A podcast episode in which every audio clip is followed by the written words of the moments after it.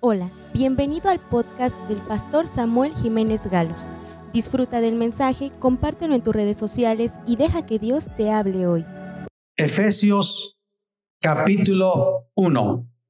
Dice así la palabra de Dios, el versículo 15 al 23. Por esta causa también yo, habiendo oído de vuestra fe en el Señor Jesús. Y de vuestro amor para con todos los santos, no ceso de dar gracias por vosotros, haciendo memoria de vosotros en mis oraciones, para que el Dios de nuestro Señor Jesucristo, el Padre de gloria, os dé espíritu de sabiduría y de revelación en el conocimiento de Él, alumbrando los ojos de vuestro entendimiento, para que sepáis cuál es la esperanza a que Él os ha llamado y cuáles las riquezas de la gloria de su herencia en los santos. Y cuál la supereminente grandeza de su poder para con nosotros los que creemos, según la operación del poder de su fuerza, la cual operó en Cristo, resucitándole de los muertos y sentándole a su diestra en los lugares celestiales, sobre todo principado y autoridad y poder y señorío y sobre todo nombre que se nombra, no solo en este siglo, sino también en el venidero. Y sometió todas las cosas bajo sus pies y lo dio por cabeza sobre todas las cosas a la iglesia, la cual es su cuerpo, la plenitud de aquel que todo lo llena en todo. Es un pasaje que menciona la oración de Pablo. Pablo está orando por los creyentes de Éfeso y pide que Dios les dé, versículo 17, espíritu de sabiduría y espíritu de revelación en el conocimiento de Él. Sabiduría y revelación en el conocimiento de Él. Sabiduría y revelación. A ver, repita conmigo. Sabiduría. Revelación. Revelar es como quitar una cortina, el velo, y poder ver lo que está atrás de ese velo, de esa cortina, lo que está oculto, lo que no lo podíamos ver.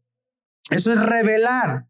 Dios está guiando al apóstol Pablo para que ore por la iglesia de Éfeso, pero esta carta también es para nosotros los creyentes para que Dios nos dé espíritu de sabiduría y revelación en el conocimiento de Él. En tres cosas. Para que sepamos cuál es la esperanza a la que nos ha llamado. La esperanza tiene que ver con el futuro, que vamos a estar un día en el cielo, que nuestro cuerpo corruptible se transformará en un cuerpo incorruptible, que un día nosotros saldremos de este mundo, pero con un cuerpo glorificado, que tendremos allá en el cielo una morada para nosotros, una mansión, que tendremos regalos, herencia. Dios nos va a dar muchas cosas. Que sepamos eso. ¿Cuál es la esperanza? Segundo, que sepamos cuáles son las riquezas de la gloria de la herencia. Entonces la esperanza es, esperamos ver a Jesús, esperamos estar en el cielo, esperamos ser transformados de este cuerpo de pecaminosidad, de aflicción, que está sujeto a la tristeza, al dolor, a la enfermedad, a la muerte y ser transformados. Es esperanza. Pero de la herencia es todas las riquezas que Dios nos va a dar. Pero número 3, verso 19, que también sepan cuál es la supereminente grandeza de su poder para con nosotros los que creemos según el poder que actúa en cada uno de nosotros. Tres cosas, esperanza, herencia y poder. Así que hoy quiero compartirles el tema, la supereminente grandeza del poder de Dios. La supereminente grandeza del poder de Dios.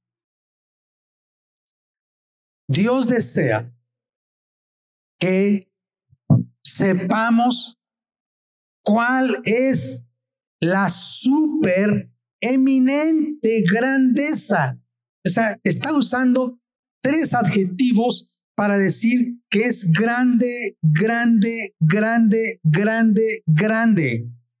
El poder de Dios. Ese poder. Y cómo nosotros podemos saber acerca de la supereminente grandeza del poder de Dios. ¿Cómo? ¿Cómo podemos saber? Pablo oraba, dice, yo deseo que ustedes sepan cuál es la supereminente grandeza del poder de Dios. ¿Cómo podemos saber cuando vemos la resurrección de Cristo? Así que hoy quiero compartir con ustedes acerca de la supereminente grandeza del poder de Dios. Primero, porque resucitó a Cristo. Número uno, resucitando a Cristo de entre los muertos. Amados, nadie, nadie, ningún ser humano, ningún ser humano en toda la historia de la humanidad, desde nuestros primeros padres hasta el último ser que nacerá en esta tierra, tiene el poder de levantar un muerto. Nunca se ha escuchado que Satanás resucite a un muerto. Escúchelo bien, ¿eh? Nunca. Se escucha que Satanás, y lo hemos leído, trae muerte. Él vino a matar, a traer enfermedad, a traer dolor, a traer pobreza, a traer miseria, a traer maldición sobre esta tierra. Ese es su plan.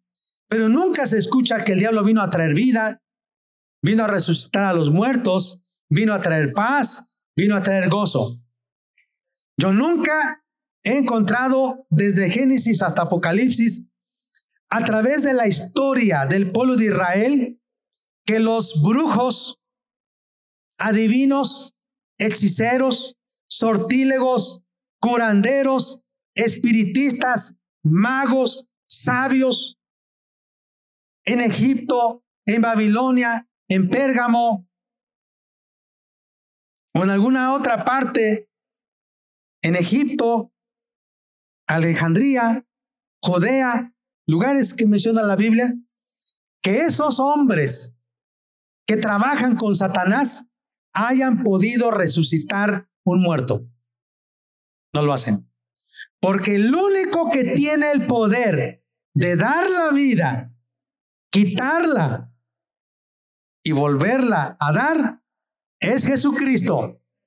Nadie más. Es Jesucristo. Pero yo quiero llevarles por qué es una supereminente grandeza del poder de Dios. Porque no solamente tiene el poder de resucitar a un ser humano, sino que resucitó a Cristo. Ahora escúcheme bien. Cuando Cristo resucitó, la Santísima Trinidad intervino. Dios Padre, Dios Hijo y Dios Espíritu Santo. Ahora escúcheme bien, Jesús es la segunda persona de la Trinidad. Y la Biblia dice que Jesús puso su vida para morir en la cruz por nosotros. No lo estuvieron persiguiendo, que se andaba escondiendo por todos lados, hasta que Judas lo encontró y lo llevaron preso para matarlo. No, Jesús no estaba escondido huyendo. Jesús se dio a sí mismo voluntariamente.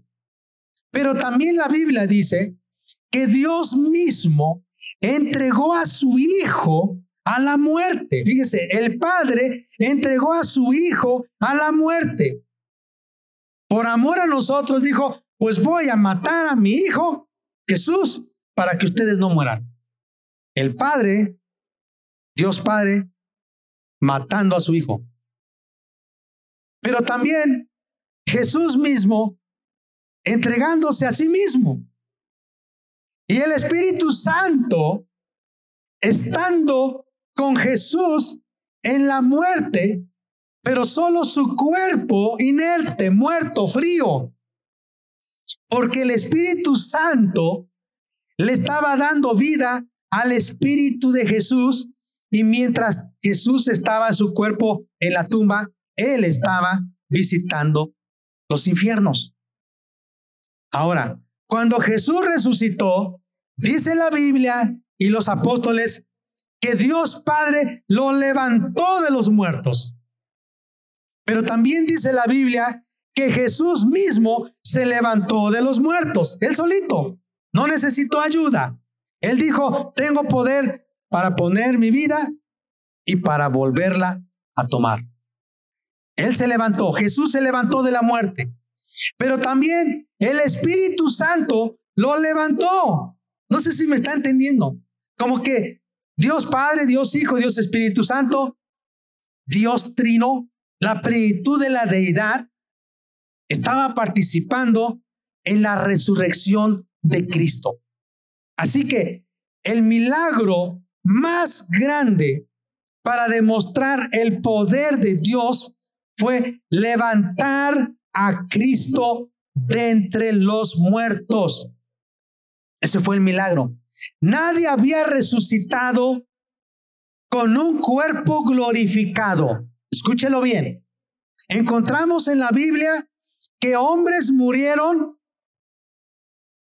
y que resucitaron, pero se volvieron a morir. La Biblia nos dice que cuando Jesús estaba en la cruz crucificado y él expiró, la Biblia dice que hubo un gran terremoto y las tumbas se abrieron. Quiero explicarle porque para nosotros ¿Cómo se abren las tumbas? Es que las tumbas allá en el oriente eran hechas en las cuevas. En los cerros hacían cuevas y les ponían piedras. No como nosotros aquí en nuestro país, que tenemos que hacer una fosa quizá de dos metros de altura o más, con las medidas del féretro, y colocamos el ataúd y luego vaciamos la tierra para cubrir toda la caja. Entonces no se entiende cómo se abre la tumba. Pero dice la Biblia que con ese terremoto que ocurrió cuando Cristo murió, las tumbas se abrieron y los muertos salieron y regresaron a sus casas allá en Jerusalén. Regresaron. Imagínense la sorpresa de sus familiares. Al regresar ese hombre que estaba muerto en la tumba, y usted dirá, ¿y cómo regresó a su casa? Era costumbre en los pueblos del oriente que los envolvían en sábanas. Entonces era costumbre que hubiera lienzos en, esos, en esas cuevas.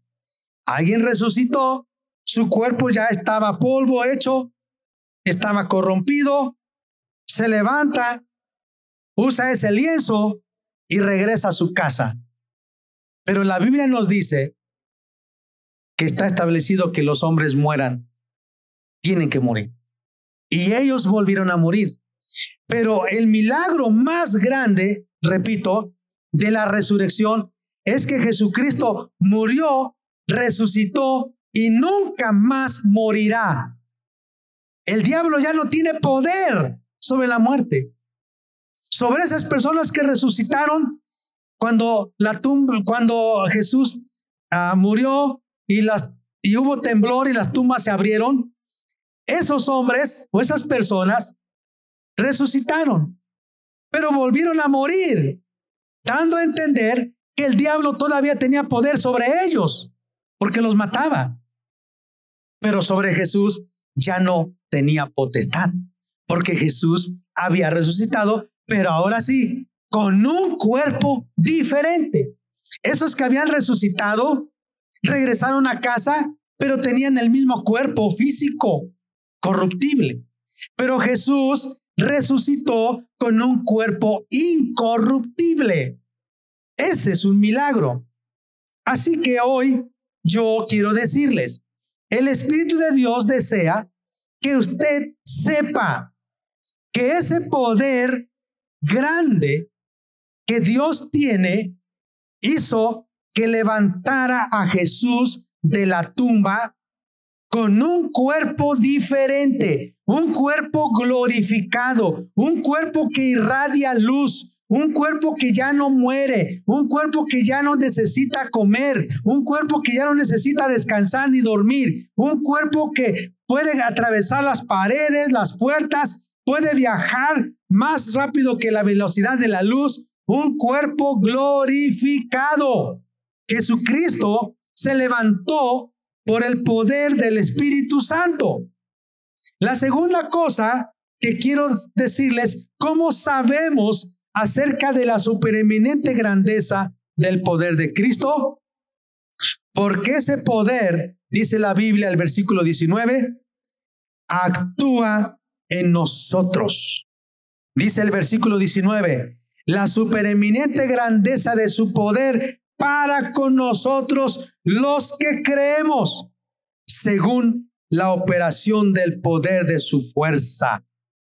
Amados, un día ese mismo poder que levantó a Jesús de los muertos, ese mismo poder a nosotros nos levantará.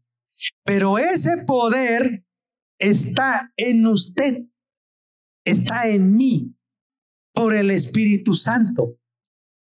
¿Cómo ve? El Espíritu Santo está en nosotros y el Espíritu Santo nos levantará. Qué interesante, qué hermoso. Por eso hoy yo le animo para que usted clame a Dios y diga lo siguiente. Capítulo 4 de Segunda de Corintios, versículo uno en adelante. Por lo cual, teniendo nosotros este ministerio, según la misericordia que hemos recibido, no desmayamos. ¿Cuál es ese misterio? ministerio, la predicación de la resurrección de Cristo. Voy a explicar. Usted ha escuchado que Jesús dijo, yo soy la resurrección y la vida. ¿Cuántos han escuchado esto? Yo soy la resurrección y la vida. Eso dijo Jesucristo. Y el que cree en mí, aunque esté muerto, vivirá. Si Cristo resucitó, nosotros en Cristo también resucitaremos. Y es lo que yo estoy enseñando hoy a través de este pasaje de Efesios. La supereminente grandeza de Dios se manifiesta en primer lugar porque resucitó a Cristo de los muertos, pero no con un cuerpo corruptible para volverse a morir o a enfermar, sino con un cuerpo glorificado. Y en segundo lugar, la supereminente grandeza del poder de Dios se manifiesta cuando el Espíritu Santo en nosotros nos da poder. Y un día, después de que hayamos muerto, seremos arrebatados, transformados. Y si estemos vivos cuando Jesús venga, estamos vivos, seremos transformados por el poder de Dios que actúa en nosotros. Ese ministerio tenemos que predicarlo. Dice el versículo 2. Antes bien, renunciamos a lo oculto, a lo vergonzoso. No andamos con astucia, no adulteramos la palabra de Dios. Manifestamos del, por la manifestación de la verdad, recomendándonos a toda conciencia humana delante de Dios. Si nuestro evangelio está encubierto aún, entre los que se pierden está encubierto, en los cuales el Dios de este siglo, ¿quién es el Dios de este siglo? Satanás, el diablo, la serpiente antigua, Lucifer, el Dios de este siglo, el Dios de este mundo, cegó el entendimiento de los incrédulos para que no le resplandezca la luz del Evangelio de la gloria de Cristo. Es una frase larga, pero la voy a explicar. Para que no le resplandezca la luz del Evangelio de la gloria de Cristo, el cual es la imagen de Dios. Voy a explicar. El apóstol Pablo oraba, Padre, yo te pido que tú les des sabiduría a los creyentes de Éfeso. Dales un espíritu de sabiduría. Dales revelación del conocimiento de ti. Y hoy quiero decirles, cuando Jesús resucitó, Él se reveló a muchas personas durante 40 días. Esta mañana leímos la historia. 12 apariciones. 12 apariciones. La primer mujer a quien Jesús se le apareció fue gran privilegiada, María Magdalena. El segundo hombre, Pedro. La tercera, los dos hombres que iban a Emaús. La cuarta aparición, los diez apóstoles, porque no estaba Judas, se habían matado, y Tomás no estaba. La siguiente aparición, los once apóstoles, a ocho días después, Tomás ya estaba. Se apareció después a muchos más. La Biblia dice que se apareció a Jacobo, su hermano. Se apareció a más de 500 hermanos. Se apareció a siete discípulos en el mar. Se apareció también a Pablo y se apareció cuando estaba en el monte de los olivos para regresar al cielo los discípulos y todas esas personas, porque dice Primera de Corintios 15, que todavía cuando Pablo estaba escribiendo esa carta de, Corintios, a los Corintios más bien, todavía estaban vivos muchos de esos hermanos. Y créame, cuando una persona tiene la experiencia de ver alguien resucitar, nadie lo puede engañar. Quizá puede escuchar, oye, fíjate que resucitó, alguien resucitó, pero si esa persona vio al que resucitó, platicó con él, lo saludó, lo abrazó, comió, caminó con él. Él dice, no me puedes engañar porque yo vi a esta persona resucitada.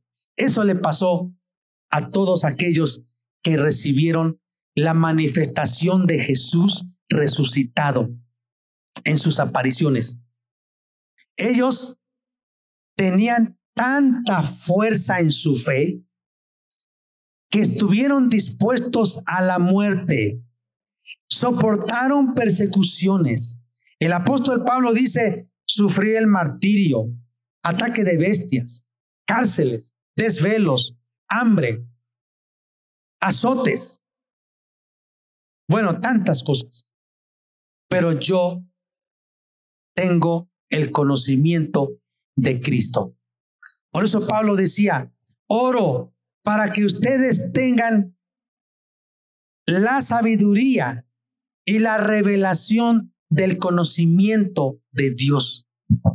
Amados, los únicos que van a mantenerse firmes en su fe en medio de este mundo que cada vez está sucumbiendo al engaño del diablo, será aquel que tenga la revelación de Jesús en él.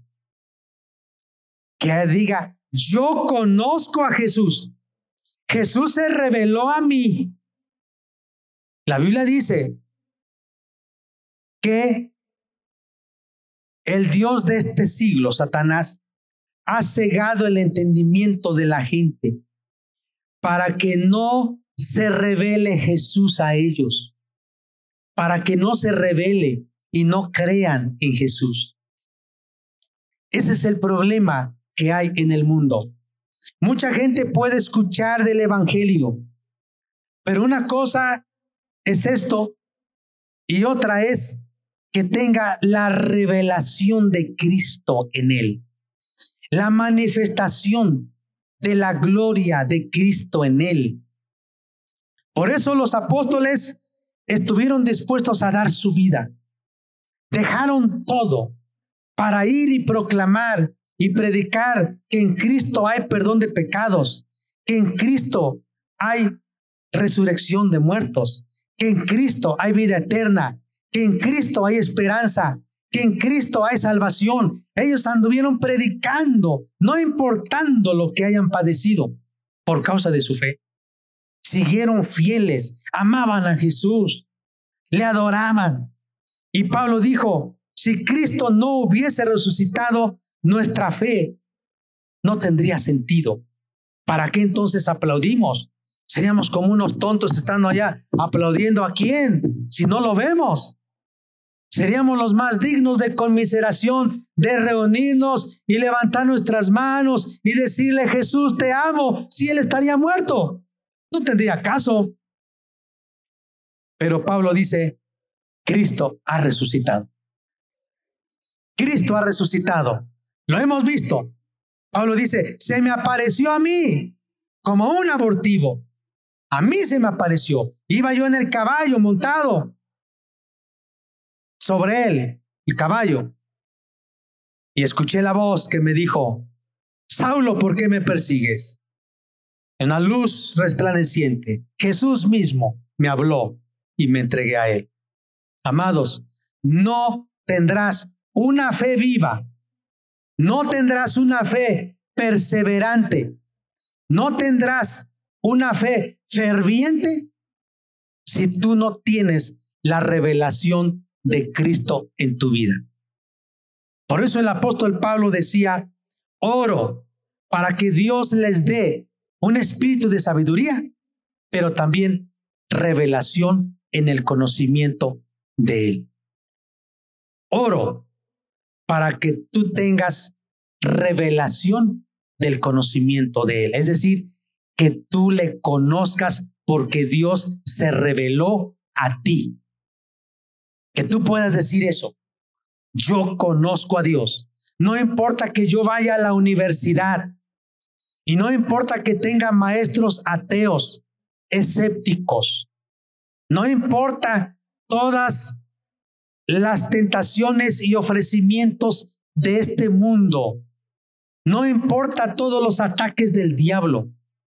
Si tú conoces a Jesús porque se reveló a tu vida, nada te moverá.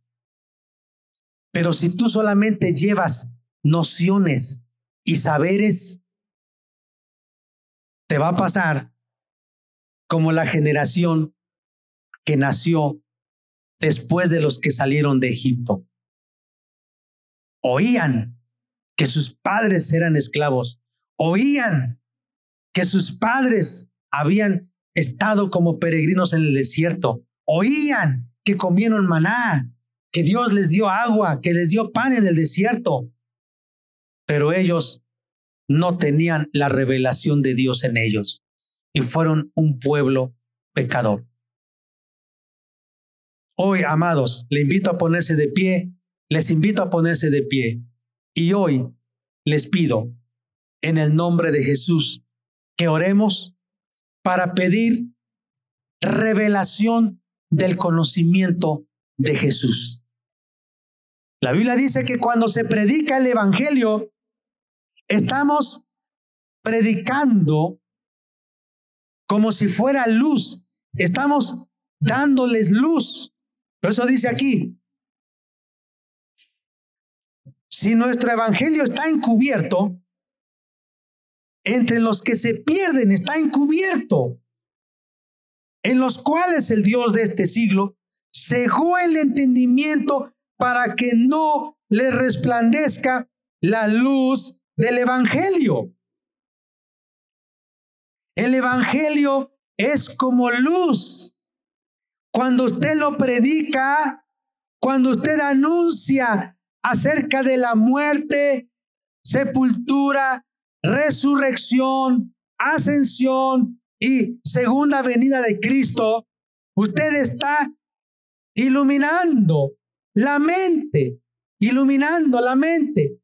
Pero esa luz no llega en todos, porque el diablo se ha encargado de cegar la mente. Y por eso, aunque la gente esté escuchando del Evangelio, no entiende. No resplandece el Evangelio en ellos. Dice, yo no le entiendo nada. No le entiendo lo que me están diciendo. Pero yo creo que un día usted y yo tuvieron, tuvimos esta experiencia. Cuando nos hablaron de Cristo, comprendimos, como que se aclaró nuestra mente. Recibimos el Evangelio, la verdad, y dijimos, ahora entiendo, ahora entiendo esto, yo no lo entendía. Vinimos a Cristo, le pedimos perdón, nos rendimos a Él y lo aceptamos por fe. Así le pasó a usted, ¿verdad, hermanos? Gloria a Dios. Pero dice la Biblia, el Evangelio de la gloria de Cristo. O sea, que se predica el Evangelio hablando de la gloria de Cristo, de un Cristo glorificado. Cuando dice gloria de Cristo o Cristo glorificado, escúcheme bien, se refiere a que Él es, está vivo y irradia luz, resplandece, está vivo porque tiene un cuerpo glorificado. Los que lo han visto, que han tenido la revelación de Él después de sus apariciones en la tierra, todavía se ha aparecido como se le apareció a Juan el Apocalipta. La Biblia nos dice que Juan vio su rostro, pero no podía ver las facciones. Era como sol. Tan irradiante era su rostro que no podía soportar Juan ver su rostro. Era como sol. Cuando quería ver sus pies, era como bronce bruñido. Si sabe qué es el bronce bruñido, le voy a explicar. Cuando usted pone el fierro y el cobre y hace la aleación que es el bronce y lo pone usted en un horno o la, en una siderurgia, así le llaman, un horno, está como atole, pero el color de ese bronce bruñido es como si fuera entre amarillo y anaranjado. Rojizo, anaranjado, amarillo. Luz. Y por eso Juan el Apocalipta cayó como muerto al ver a Jesús. No pudo ver sus rasgos, solamente vio su rostro, pero era como sol. Vio sus pies, pero era como bronce bruñido y todo irradiaba luz. Yo he escuchado de hombres y mujeres que han tenido la experiencia de morir clínicamente y están viajando como en un túnel. Así se ve oscuro. Y al final de ese túnel ven luz, una luz hermosa. Pero mientras van viajando en ese túnel, no es un túnel angosto, no es como un tubo, es como una avenida. Están encontrándose gente vestida de blanco. Y algunos los describen que tienen alas. Y algunos dicen en sus historias que han encontrado a un ser que irradia luz, que les dice, regresa, regresa, todavía no es tu tiempo. Pero también he escuchado historias hermosas de los musulmanes, árabes, quizá de otros países, pero musulmanes, que han tenido sueños, revelaciones y han visto a Jesús que entra a su cuarto, que entra a su casa y que ven que viene una silueta, pero no pueden ver su rostro porque es luz, pero saben que es Jesús y les dice, yo soy Jesús, cree en mí. Y cuando ellos se despiertan de esos sueños, buscan una iglesia, se entregan a Cristo y muchos de ellos han muerto el martirio, han sufrido el martirio porque en sus países es una pena de muerte, es un castigo de muerte creer en Jesús. Pero ellos dicen, no me importa, yo ya vi a Jesús. Amados, si usted y yo tuviéramos una revelación cada vez más grande de Jesús, amados, estoy seguro que usted y yo amaríamos más a Jesús estaríamos, amados, firmes mucho más. Por eso hoy quiero decirle, Dios es el único que puede traer revelación a nuestro corazón del conocimiento de Dios, de Jesús. Me gusta mucho Hechos 16. La Biblia dice que Lidia, esa mujer que vendía púrpura, esta mujer que vendía telas era una mujer rica. Un día estaba escuchando a Pablo predicar el Evangelio. Y la Biblia dice que Dios abrió su corazón y ella creyó. Amados, si alguien de ustedes todavía no ha tenido una experiencia de conocer a Jesús, pídale Dios mío, quítame la ceguera. Abre mi corazón. Yo quiero conocer a Jesús. Oramos. Esperamos que este mensaje haya bendecido tu vida. No olvides compartirlo y suscribirte.